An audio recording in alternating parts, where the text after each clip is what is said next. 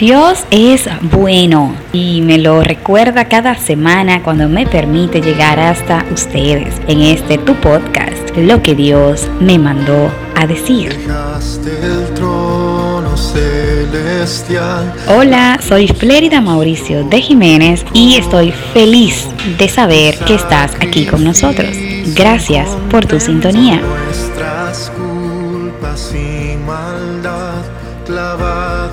Esta segunda temporada de Lo que Dios me mandó a decir ha sido una temporada especial. Nos hemos tomado la tarea de pasear por el Antiguo Testamento y ha sido un viaje sumamente edificante e interesante.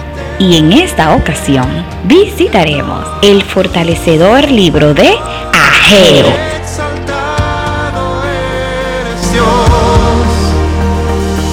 Su nombre en hebreo significa fiesta. Dios utilizó este profeta para animar a los judíos cautivos de Babilonia que habían regresado a Jerusalén para edificar el templo. Ya tenían largo tiempo en Jerusalén y habían edificado los muros y sus casas pero se habían olvidado de la casa del Señor, por lo que Dios les habla por medio de Ageo para motivarlos a iniciar la jornada de reconstrucción y reclamarles su descuido. Al no dar el primer lugar a las cosas del Señor, Dios confirma las bendiciones que recibirán todos aquellos que lo ponen a Él en primer lugar pero a la vez deja en claro que quienes viven para sus propios deleites y se olvidan del Señor recibirán escasez y castigo. El libro de Ageo nos motiva a levantar el templo del Señor en nuestros corazones y vigilar que estemos dándole a Él la prioridad en todo. Listos para abordar el libro de Ageo y lo haremos en el capítulo 1, verso 6. Sembráis mucho y recogéis poco, coméis y no os saciáis, bebéis y no quedáis satisfechos, os vestís y no os calentáis, y el que trabaja a jornal recibe su jornal en saco roto. En una ocasión, una amiga cristiana muy querida me comentó con tristeza que no lograba comprender lo que le estaba pasando. De repente, ella percibió un proceso de retroceso en su vida. Me contaba cómo el dinero que antes les era suficiente de pronto ya no les alcanzaba. Proyectos que estaban seguros de cumplirse se esfumaron sin razón aparente. Nada estaba saliendo bien. Todo en el hogar era un motivo de discusión y conflictos. Sentí de Dios preguntarle sobre su vida devocional y su relación con Dios. ¿Cómo va tu tiempo a solas con el Señor? ¿Estás diezmando fielmente? ¿Llevan una vida devocional familiar? Esas preguntas nos ayudaron a ambas a evaluarnos ante Dios y sincerarnos sobre cómo estábamos caminando con nuestro Señor. Con frecuencia, el poco aprovechamiento de los recursos es una de las señales que Dios utiliza para llamar nuestra atención y hacernos saber que algo no anda bien en la relación con sus hijos si sientes que trabajas más y produces menos, que te esfuerzas más y recibes menos, que incluso recibes más pero te alcanza para menos, es el momento propicio para evaluarte ante las expectativas de tu Padre.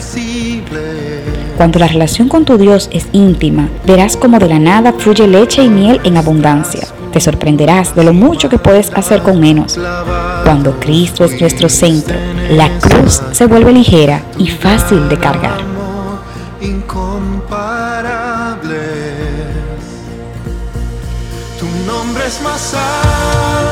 Ageo capítulo 1 verso 10. Por eso se detuvo de los cielos sobre nosotros la lluvia, y la tierra detuvo sus frutos. Dios reprochó a su pueblo el haber descuidado el templo para ocuparse de sus necesidades personales. Mientras ellos vivían de manera lujosa, el templo se encontraba descuidado. Debido a esto, vendría sobre Israel tiempos de escasez y lamentos, para enseñarles a siempre entregar a Dios lo mejor.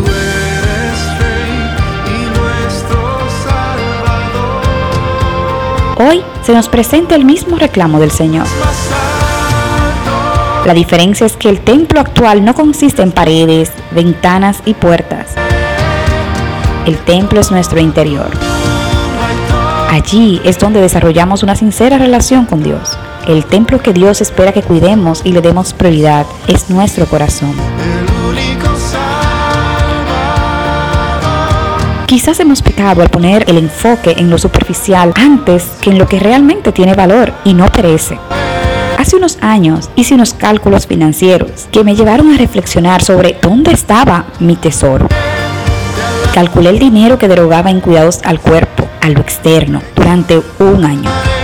El resultado me espantó. Entre cuidados para el cabello, las uñas, la ropa, el gimnasio, había derogado suficiente para que varias familias pobres pudieran alimentarse. Esto me llevó a un sincero arrepentimiento, sobre todo cuando lo confronté con el dinero invertido para la edificación de mi espíritu. Muy inferior. Dios me guió a una convicción personal, recordándome que mi corazón estaba donde se encontraba mi tesoro. Nuestro tesoro es aquello a lo que más le dedicamos tiempo y dinero. Te invito a realizar tus propios cálculos e identificar dónde está tu tesoro.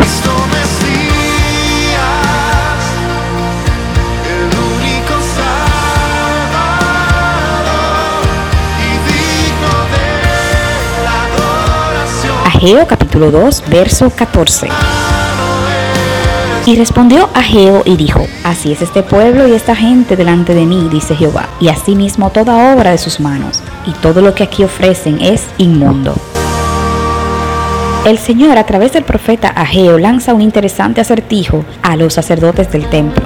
Dios les pregunta, si algo puro tiene contacto con algo sucio, ¿seguirá siendo puro? Y si algo sucio tiene contacto con algo puro, ¿se purificará? La respuesta de los sacerdotes fue un rotundo no, para ambos casos. Si algo puro entra en contacto con lo contaminado, ya no podría ser puro. Y el hecho de que algo contaminado toque lo puro, no por eso dejará de estar sucio. Con esto, Dios quería llevarlos a reflexionar en torno a que ellos estaban construyéndoles un templo para adorarle, el cual debía estar santificado, pero construían un templo santo con manos contaminadas. Sus corazones no eran puros delante de Dios.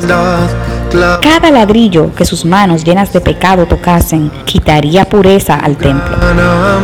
Si deseaban levantar un templo santo a Dios, los constructores debían ser santos para no contaminar la obra. A veces pensamos en edificar para Dios, en trabajar duro en algún ministerio que honre y glorifique al Señor. Podemos tener buenas intenciones.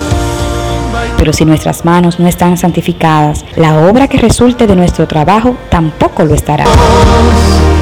Ocupémonos en purificar nuestras manos, nuestro corazón, nuestra mente. Solo así lo que Dios nos encomiende permanecerá santo y traerá glorificación a su nombre. Eres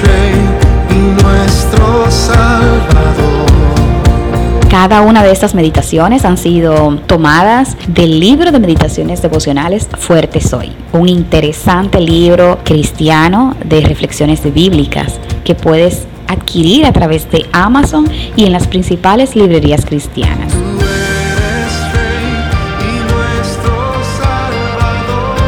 Como siempre te pedimos que si fuiste edificado, compartas este mensaje con otras personas. Ayúdame a llevar a otros el mensaje que Dios me mandó a decir.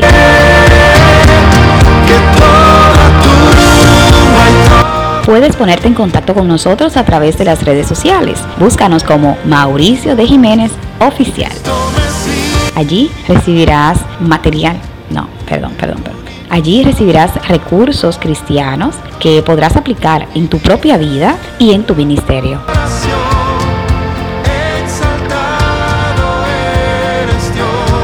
Y hasta aquí este episodio de Lo que Dios me mandó a decir. Fue un placer contar con tu sintonía. Gracias por acompañarnos. Será hasta la próxima semana con un nuevo mensaje de parte de Dios que no te puedes perder. Que el Señor te bendiga.